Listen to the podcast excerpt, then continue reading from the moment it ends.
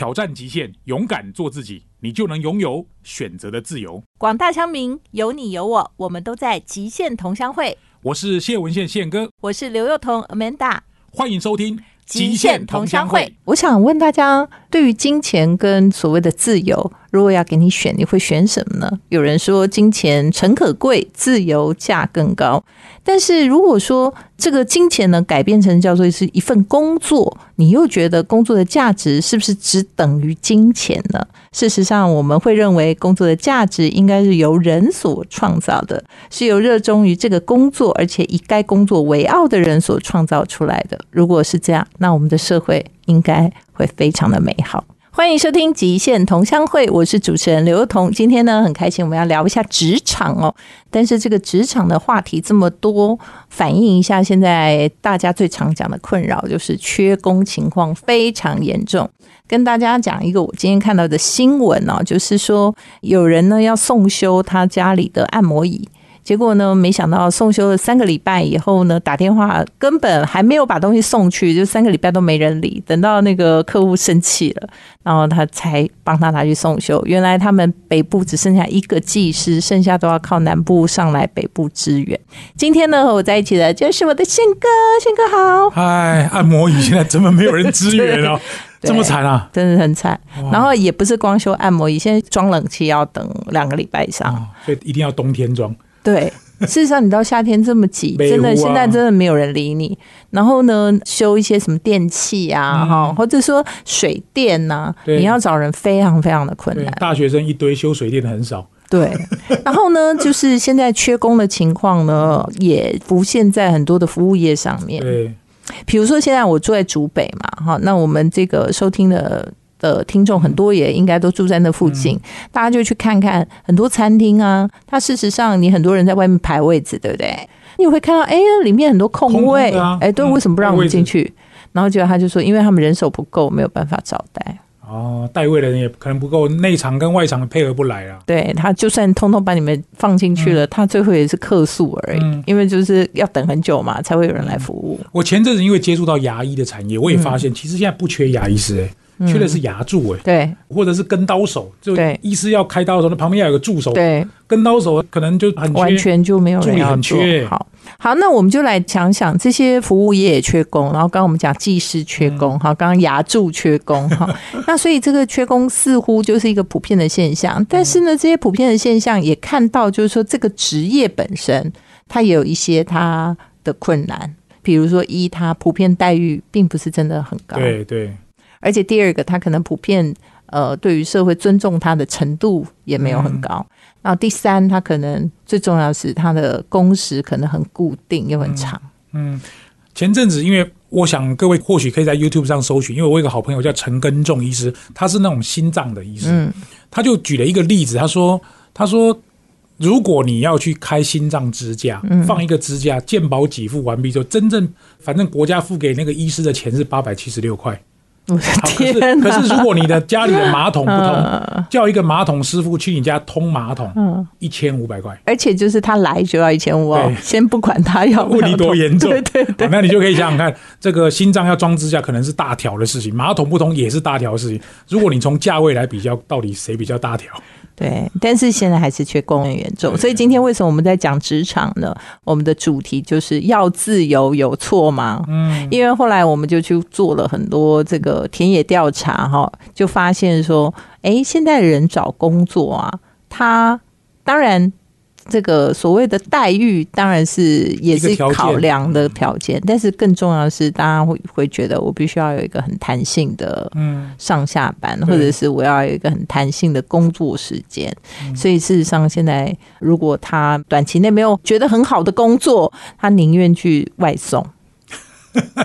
我讲讲我儿子的例子好了，希望他没有听到这期节目，好就把能够掩盖的事情把它掩盖掉。就是我儿子在国内一家非常有名的运动杂志上班，他去的时候，他们粉丝团按赞人数每一天大概就两百个哈，他去了以后可能四千个起跳。啊，他要做的事情就是粉丝团小编，然后呃执行编辑跟英文翻译三个工作。可是呢，疫情那段时间他其实做的蛮开心，是因为他其实不用到公司去。因为他很自由嘛。说真的，也不用管他几点几分上班。可是现在疫情比较解封之后，老板就会要求说，你最好要到公司来。他们就是那种对于基层打卡是有什么迟到限制的，像这种。开始内部就会有一些简单的声音呢，想说，哎，我们以前就是这样做的，好好的。后来他就发现一件事，老板如果这么要求时间，那我晚上三点钟起来看 NBA 决赛，好，譬如湖人跟金块的比赛，然后三更半夜发文之后呢，一个晚上起来就是有四五千个赞，那怎么办呢？那我其实凌晨三点我还在工作啊，所以我儿子就干脆想说，好，那就在上面就标注这篇文章是我发的，好，我就告诉你就这是我发的。这件事情给我一个很大的启示，他说。他有没有在公司里面上班，跟他能不能发出一篇很好的文章，其实没有太大关系。第二个，如果我对这个运动是的确有好感或者是喜好的时候，其实凌晨三点起来看球赛，我也会看，我也不会说老板你这个时候要付加班费给我，然后写一篇文章。所以这个是我个人接触到很多年轻朋友他们对工作的要求。如果他对这个工作完全没有热情，你不要说凌晨三点就要起来，六点他就走了啦。嗯，真的。所以接下来啊的问题就来自于说，像这种看起来好像就是还有机会实施一种弹性或者是远距或者是更自由的方法。好，那就是看老板的心态或者是事情的一种调配这样。但我们刚刚讲的，比如说服务业啊，哈，或者是这种牙医师的助理啊，哈，那他这个其实就是一定要在一个很规范的时间里头出现嘛，否则不能开刀。对，如果是这样的话，那我们是不是就要思考，就是说？他们会不会需要的是其他的东西？有可能是更多的尊重嘛？嗯，所以今天这一集就是要自由有错吗？其实我们还要再加一个，要尊严有错吗？就说我们对于这些平常我们似乎没有感受到他对我们好重要。就是没有了他们，我们的生活会变得非常的有问题。但是可能以前我们都会，你知道，特别忽略他们，而且甚至你可能去餐厅吃饭，然后对于服务生还会有诸多要求，就是说，你看到这个水没倒好啊，你看滴到外面来啊。其实是有蛮多人可能会还蛮 picky 的哈。那我们当然也不是讲说所有服务生态度都很好，但是就是说，大家可能还会觉得说，哎，他很多那种要可以要求的地方很多，对，可以要求的地方很多，但是大家。知道吗？现在是连找都找不到人。嗯，对，所以就是到底我们要怎么样？能够让这种产业别或者是在这样子的生活环境，也能够得到说他们是热爱他们自己的工作，而让这个工作也能够某种程度的满足了他们对于自己工作价值的期待。不然的话，我觉得现在的现象应该只会越来越严重。好，我们待会第二段可以针对这个问题来讨论。当然，或许我们留三个不同的方向啊。第一个就是钱是激励的唯一的因素嘛？你除了缺了钱以外，可以给这些人什么东西？第二个，年轻朋友他们到底要的是？什么？因为看起来这些基层工作没有人做，其实也不行。但是看起来他们也得不到什么太大的尊重。我们怎么样对待年轻人？这是一种我们可以思考的方向。第三个，这些工作看起来跟他的学历也没有太大的关系。我们如果丢一个问题，如果一定要非得念到什么学校，你才能够对社会有一点点贡献，这个到底是对还是错？欢迎各位听众回到极限同乡会，我是主持人谢文宪宪哥，今天跟 Amanda 一起来讨论一个职场的话题，要自由有错吗？我们这个节目在每个礼拜五的晚上七点到八点会首播，隔周五的早上七点到八点会重播。我们在四个 Podcast 平台上面都会有播出，各位只要锁定极限同乡会就找得到。要自由有错吗？嗯，其实现在真的很多人，他比如说在待业，甚至有很多人把它当主业，就是做外送。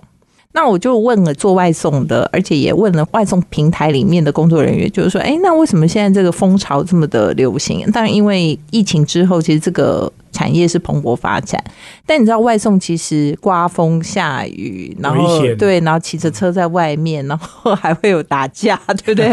哦，然后还会常常被客诉，然后各种。但是就发现说一。的确，他们就是很认真去外送的话，其实一个月的钱还不少，就是在认真的情况下哦，就是六万、八万、十万都有机会哦。但是，其实，在那么辛苦的相对，其实就是他很自由，嗯，你知道，他没有太多要做就做，对，不做就不做，不做就不做。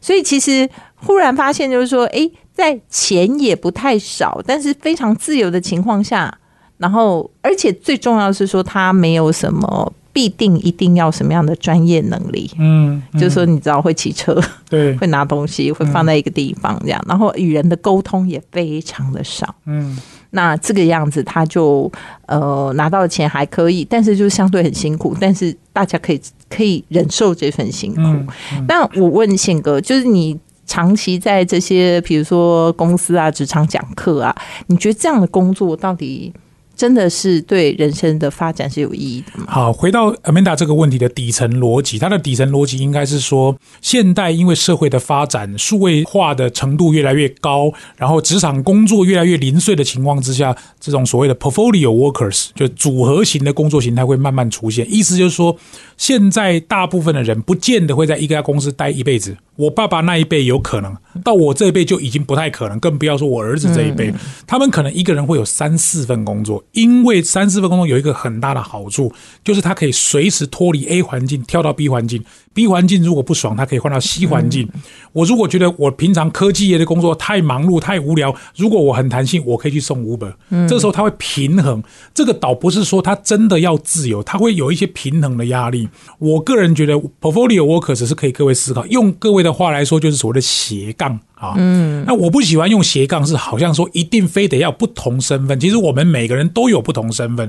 这里所讲的斜杠，应该是你有不同的收入来源。哦，这个是其实是自由的根本，因为我不想再靠 A 公司完成我人生所有的规划。讲难听一点，我们今天中午也聊到，如果 A 公司不要你，他要踢你就把你踢走了。对啊，你如果没有 B 这个能力，没有 C 这个机会，你怎么面对你人生的变局？所以各位要思考的是，不管你现在做什么位置。多大的公司，你都要有所谓备胎的想法。这个备胎有可能是兴趣，像我一开始喜欢的也只是做广播，只是兴趣啊，我也没有想要在广播里拿什么收入啊，只是我没有因为做广播就不会认识大家，不会没有做广播，我也不会跟 Amanda 做一个广播节目。那我们每次有这个机会聊聊天，我觉得这个就平常收获、疏解压力的一个很好的方法。嗯，但是。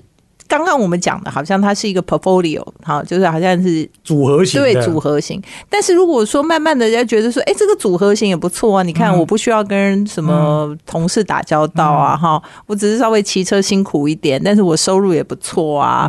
那我如果认真送啊，我其实感觉好像还比同才领的多，哎，哈。但是时间就这样一天一天过去，那。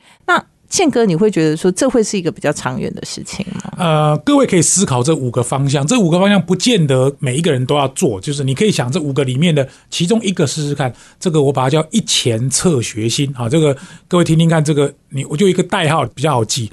所谓的一就是你第一次尝试的啊，比如说我看 Amanda 骑。摩托车送 Uber 赚这么多钱，那我也来试试看。这叫第一次首度尝试，说不定第一次我就发现我不适合。对啊，说不定你其实真的吃不了那个苦，好不好？只是看人家觉得很赞，事实上自己根本做不了。可以试试看啊。第二个是钱，就是你所有工作里面收入的主力来源是什么？嗯，那个我个人认为还是要够巴豆啊，不要突然间说走就走。如果你没有说走就走的勇气，请你收起你的玻璃心，好好的做，不要想东想西，不要看碗里吃，吃碗外，吃碗外这样。第三个叫测测，有点像是说测试，有点像是我们做电视节目那段时间，就是我不知道我们我现在摘掉不。做那个电视节目去试试看，这个有点像测试性质。有时候真的斜杠都是从试试看开始的啊，它跟第一次尝试有一点点不太一样，它可能需要更多的资源。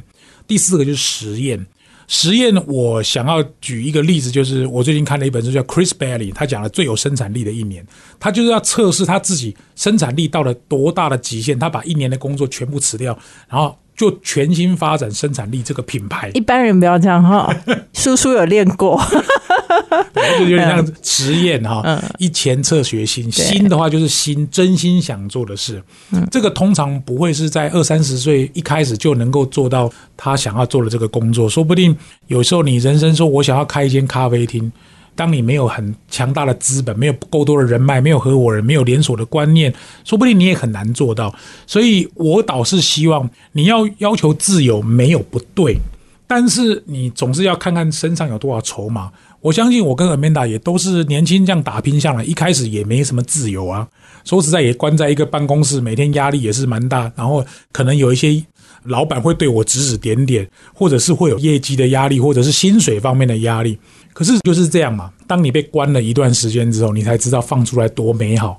换一个角度看，当你每天在外面飞来飞去，你会反而觉得，我如果有一个稳定的工作，那该有多好。嗯嗯，其实我觉得啊，任何工作都没有好与不好。其实我觉得送 Uber 当然也非常棒哈，就是富胖解决痛点，对对对，也是非常非常棒。刚刚讲嘛，没有牙柱很痛苦，没有服务生很痛苦，没有技师很痛苦，没有清马桶的。对，那同样的就是没有人送 Uber 也会很痛苦。我觉得各行各业都有它对于这个社会的价值，甚至于对自己的价值。但是有一句话就讲说，有的时候工作的价值是人做出来，只是我觉得社会对于重新必须整体的重新去思考。呃，就是所有螺丝钉啊，对于社会的整体价值，因为以前我们就是唯有读书高嘛，哈，然后所以医生都很了不起，医生比牙柱多，对不对？就没有牙柱，医生也是没办法，对，光自己而已有什么用呢？对不对？所以其实我觉得整体，当然，我觉得慢慢的随着供需市场的不平衡，它一定会有一些改变。例如说，我上次就已经看到那个挖面线呐，还是款那个对，找不到人，找不到人哈。但是像这样，你觉得他会有比送 Uber 要来的难吗？对，我觉得其实 Uber 还蛮难的，就是这。大街小巷那样子可能要弄到刚好平均，对，有可能，但是熟能生巧嘛，对不对？哈，所以我觉得这个应该是说，都可能是有另外一种思路可以给大家去思考的。但是我觉得我个人也有一些想法，那我就把它归纳成一一三这样子。你刚刚有那什么？对对对，那我们也有一一三哈。一就是说，的确一开始就是要尝试。嗯，其实我觉得不要说你今天送了 Uber，你就觉得说这好像就是你。你知道终身置业，呃，没必要，对不对？其实其他的行业你也可以试试看，就一一定要尝试，不要关闭你那个尝试的心态。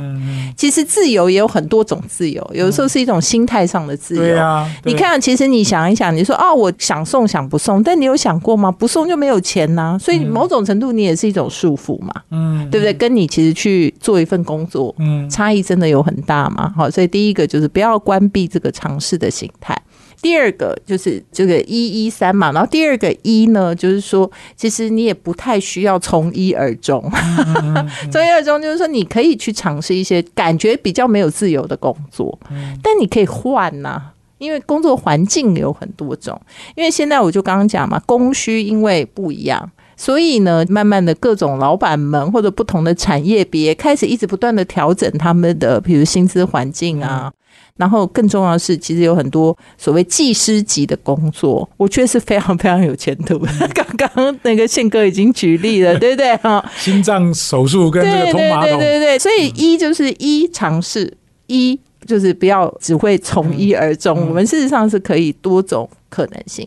但是呢，就是到了三的时候呢，就给大家三个法宝。第一个法宝就是说，其实有的时候你还是要看长远价值，就是价值还是很重要。就是你做这件事情为你累积到什么的价值。然后第二个呢，就是你的就是累，你有没有是你一个你长远想要你做的是不是开心？哦，如果说你每天就是骑车这样很开心。当然，我也觉得很棒。但是，是不是你其实做别的行业，你会觉得有开心，会觉得自己有受到重视，会觉得自己有活着的感觉？我觉得这也很重要。所以，第一个就是你的价值，说哎，这个是不是为你累积？第二个事情就是说，你是不是开心？那第三个，事实上最重要的是说，你做这件事情，你是不是能为你的下面来做准备？就是它是不是一个你可以成为下一个跳板的地方？对对，我觉得第一个就价值，第二就开心，第三。个就是你能够是个跳板，好，这三件事情就你不要从一而终的时候，那你到底怎么选择？我觉得可以有这三个标准来给大家做一些评判。好，谢谢 Amanda 给我们非常好用的建议啊。其实不管什么工作，你只要能够解决别人的问题，你的存在就有价值。更精彩的第三段，休息一下，不要走开，马上回来。欢迎收听《极限同乡会》在 FM 九六点七环宇广播电台。我们每周五晚上七点到八点呢为你首播，然后隔周五早上七点到八点呢为您重播。那今天呢跟宪哥一起谈职场哦，就要自由，其实绝对没有不可以，但是就是说是不是真的自由要想清楚哈。然后还有他是不是一份工作在这个职场上为你带来的价值，未来是可以累积的，或者说你在这边开不开心，是不是你真的会找到你人生觉得哎我做。做这个工作，我会觉得自己很重要，以及他是不是能够成为你下一份工作的跳板。我觉得这三件事情可以给大家参考。那宪哥，你觉得现在年轻人呢，也有一种说法是说，他们其实没有找到很好的工作。嗯。因为我自己有两个现在要准备工作的小孩，一个已经上班，一个就即将今年毕业。对我来说，他们其实是相较于我们这一代生活在比较富裕的年代，但是他们也比较辛苦，是因为可能少子化，再加上。小孩越来越少，大家对他们的关心程度很够，但是数位化竞争也其实很激烈。我觉得自由另外有一个很重要的概念，就是我们不想要有恐惧。一般我们会有遇到的恐惧，大概就分成这五类嘛。第一类就是健康的恐惧或健康的危机。当你有健康恐惧跟危机的时候，那些不自由就出现了啊。对。第二种就是财务的恐惧或财务的危机，你只要没有钱，我相信可能也不会太自由了。嗯。第三种就是社交的危机。所谓社交的危机，就是你。发现我都没有朋友，嗯，这个其实是很可怕。尤其到了一定年纪之后，你会发现友谊啊，而且是真实的友谊，是一个人能够长时间走下去很重要的一个关键。第四个就比较像是情感方面的危机或情感方面的限制。我不知道大家对婚姻的看法是什么。我个人是觉得婚姻对我来说最大的好处就是你无聊的时候还有一个伴可以陪你 看韩剧，还可以一起去运动哈，尽少讲讲话，对不对？就类似，至少还可以讲讲话、聊聊天，不管你们婚姻的状态怎么样。但是我觉得。这样对我来说已经算蛮好的啦，啊，这个是一个很重要的。最后一个就是知识方面的风险或者是这个危机啦，因为有时候别人知道的你不知道，难免就是你会让自己很有压力。我是觉得啦，我不知道别人怎么看，因为自由这个定义很粗略。你说要放手没人管叫自由吗？老实说，我早就已经很自由了，因为我爸我妈都离开了，我老婆也不太管我啊。可是你说我真的有百分之百自由吗？其实好像也没有了。嗯，我反而觉得只要我能够有健康、社交、情感、财富或者是知识方面都能够得到一种不恐惧的状态，没有危机的状态，其实我就已经实现了所谓的自由了。我觉得宪哥讲的非常好。当然啦，我觉得缺工的问题，然后导致现在的整个社会的氛围环境。那当然谈到大家选择工作的一种选择标准。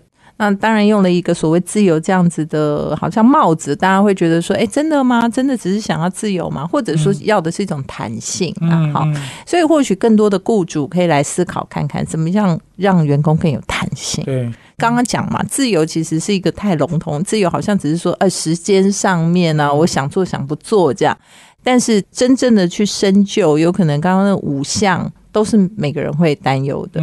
那怎么样在保全这五个选项的可能性下面，然后让这个工作本身能够设计的更有弹性？那或许就可以相对的解决缺工的问题。因为我觉得现在我听很多，比如说我们这一个世代的人，大部分都是主管嘛，甚至老板嘛。想法就是啊，什么现在年轻人怎么都不像我们当年那样啊，对不对？还好没有一样。哎，对，然后怎么会这样啊？然后怎么来面试就这样子就不见了？然后呢，也没有人来面试，或者是两做两天就不做啦。哈，其实你当然可以一直不断的讲现在的年轻人不堪用，你当然可以，但是问题终究在那里，似乎它也成为了一个社会现象。可能光这样讲是比较没有办法解决问题，所以反而是要从供需的角度，从供给面看看，那要供给的这些人到底心态上有了什么样的变化？所以或许他们要的也不完全只是自由啦，而是换个角度看，可能是弹性。那怎么样让这个工作设计的更有弹性？我自己分享一个，就是我们节目有时候也会邀请到徐景泰 Jerry 来我们这边导读书籍，因为我跟 Jerry 合作也七八年的时间，我跟各位分享大大学院他们一个很特殊的做法。当然，以前在有办公室的年代，难免新人会有留用率、离职率，而且人员相对比较不稳定的情况之下，Jerry 也会有点捉襟见肘，觉得自己该怎么办，然后人员不稳定。可是疫情反而得到了一个机会，就是因为疫情，他们公司采取一个策略，就干脆全部在家上班。但是我就跟他建议说，全部在家上班还是会有风险，看能不能每一个礼拜有一天大家要进公司。当然还是为了疫情的安全。我举一个例子，他底下一个员工，我们姑且叫 A 员工哈，因为他以前在韩国有一些人脉或者学这些舞蹈后来我发现他在跟我 Line 的对谈上没有任何的障碍啊，什么 case 都能够谈得很好，也没有什么太大问题啊。后来我再问他说啊，真的宪哥很谢谢你帮忙啊，不然我请你吃饭啊。他说：“阿宪哥，对不起，我在韩国。”我说：“哈，你在韩国？”他说：“已经去了韩国，比如说一个礼拜啊，忘了他去几天。”他说：“老板可以接受他在韩国办公，哎，他在韩国办公，哎，他还是领一样的薪水，可是他不会让我感觉 case 掉了，还是哪个案子没拿到啊？回复的速度还是一样快啊。可是他跟我说他在韩国，我有点吓一跳。这个年轻人八十三年次，也是跟我同样母校出来的，我们有一点点学长学妹的感情，我就觉得这个给我一个很大的醒思：年轻人他到底要什么？当有时候主管放给他越多的时候，他反而越不好意思。他会觉得啊，我要是在韩国发现你 Q 我，我都没有回应，那我是不是就被 fire 了？嗯，他反而更积极。所以你要相信他，难就是难在主管要在这个平衡当中找到一个所谓员工自由跟自律的平衡点，这个超难的。嗯，我觉得这个社会已经开始这样子的变化，对不对？因为缺工或缺人，或者是少子化，已经不是台湾单一的问题，它其实是亚洲很多国家都有面临的问题。然后社会现象也已经成型了，年轻人的心态或许也在这个世代里面，他也差不多，大家差异不大哈，就是他也不一样了。那你会怎么去想？那宪哥，你们先前呢，就是说你参与那个，比如说像牙柱他们，他们这个医生们可能可以把这个制度设计的更有弹性啊？你觉得？当然，后来我们要做的是紧急救援啊，有点像是说，各位把它想象啊，就是你们都弄不起牙柱，或者你们的跟刀手都有问题，那我来帮你训练，我来帮你训练一群牙柱，紧急救援的牙柱或紧急救援的跟刀手，我有点像是牛棚。你们的牛棚都在我这里养，牛就是说，万一他就是一个临时不在了，其实他也就是增加弹性。对你劳保，说不定我来帮你养，但是我派去给你的人价码就会高，因为我解决是你短期痛点，比如说你有一个病患要拔牙，一定要有一个开刀的助手，那个助手绝对不会是医师本人，旁边就要一个人帮你负责做这些有的没有的，那这个跟刀手价码就会比较高，因为他是紧急救援，他可能比如说去一个礼拜。或者短则啊，去三天来帮忙处理解决一个女生她临时出现一个什么状况不能来上班的问题。嗯嗯，所以这种东西就是弹性化外包的情况，我认为只会越来越多，不会越来越少。嗯，它就是某种程度的 Uber 嘛，你需要哪边有送餐你就去那里，只是说那个平台。要建立可能要花点时间，嗯，所以其实就是说产业结构也会跟着一起改变，对，就是说你整个服务形态也会开始做改变。嗯，那我现在发现就是说那种餐厅啊，因为现在外送变得很积极嘛，然后可能餐厅现在人手也不够，就算你餐厅再好吃，可能这个餐厅它也不见得能够营运，因为它就是人手不够。那所以现在就因为外送的很多，所以就云端厨房就也变得很多，所以产业结构可能也会因为人力减少而做了某些。的改变，那现在我们也看到各种自动点餐呐，哦，甚至那个送餐的机器人有没有？就是直接 哎，你点餐了以后，早都是这样，对，然后就机器人就帮你送过来，其实都是解决人力短缺的问题啦。但我觉得我们再来谈另外一个问题，就是那宪哥你怎么去看这个所谓的技师？当然，这个从早期就是职业学校大规模的减少以后，其实台湾就一直有这个隐忧嘛。但现在又加上大量的缺工缺人，然后少子化，就是现在这种专业技师情况也变得更少了。你觉得像这一类的产业是有可能因为在知识的提升上面有了进步而有做一些突破吗？简单说，专业是无价的，因为。不要怕怀才不遇，如果你会怀才不遇，只有一种可能，怀才就跟怀孕一样嘛，怀的不够大没被发现。哦，其实这是真的可以选择。你只要很专业，在网络世界里一定有人知道你。嗯，所以我觉得不管社会怎么变动，只有一个地方是不变，就是你只要把专业挖深，深到你附近人都没有人可以打败你。那个专业到这种程度，我觉得他一定会有饭吃。至于形态怎么变，那个是另外一回事。举个例子来讲，譬如以餐厅服务来说，你只要亲切待人、沟通能力，甚至会讲一点英文，我随便讲啊，你去到哪间餐厅都会有饭吃，而且有可能会三级跳，而且还会三级跳，因为你会讲英文，对，你可以对应外国人。这个是我看这些产业变化，有一些是不变的逻辑，就像刘润最常讲的，世界一直在变，这个不用再讲，大家都知道。我们只要看什么不变，不变的就是专业，不变的是你对工作态度要有热情。只要全心投入一个工作，任何人都有可能成功。这个魏卫是冠军嘛？那个就是讲饭店开门那个人可以开出世界冠军，就是他可以看出你叫什么名字，你从世界各国来，意大利人可以用意大利文跟你问好，西班牙人可以用西班牙语跟你问好。这很然后他都可以成为世界景点哦。对，那很了不起耶，所以就是任何的工作价值是由做的那个人把它做出来嗯的，不见得是大家会想说啊，我今天去做过技师，大家就会觉得说好像似乎我没什么价值；我今天做服务生，我就没有什么价值。那我觉得整个社会的观念也应该重新建立，因为现在没有什么读书高的问题，好吗？因为所有读书的内容都可以有 Chat GPT 帮你完成，所以反而我们知道人力短缺，我们知道缺工，我们当然知道有些工作大家不愿意做，但大家有没有想过，其实这些工作本身它也可以做出它的价值来。如果你愿意做，你也可以成为这世界上很棒的，或者在那个工作环境里头非常可以让自己骄傲，还有让你团队骄傲的一个角色。欢迎收听《极限同乡会》，我是主持人刘幼彤。今天跟谢哥呢一起跟大家谈谈这个职场啊。那题目是呢，要自由有错吗？但是呢，我们谈了很多，就到底自由核心的概念是什么？那我觉得宪哥刚刚解释的很好。事实上，如果你的不自由，其实很多时候的底层是来自于恐惧，所以恐惧的方向很多啊，包括健康、财富、家庭、情感这些，所有都算。所以是不是只是那么狭隘的？就是我只是希望得到一些时间上的自由。那我们觉得从另外一个面向上，就是所有的职场是不是能够思考，在给新的一个世代里头，更多所谓工作的弹性。然后还有就是产业结构是不是有更多的改变，会有更多像宪哥刚刚讲的这种所谓的 service，等于说也是增加那个工作的弹性，就是让这个有任何的空缺的时候会有人补上这样的一个产业的改变嘛。但是对于每个人的心态来讲，我觉得更重要的是说，你在这个工作上面，你想要的到底实际上是什么？你真的觉得说那个弹性是不是你人生中最重要的？还是说你其实这个弹性只是一个过程？你想要是目的？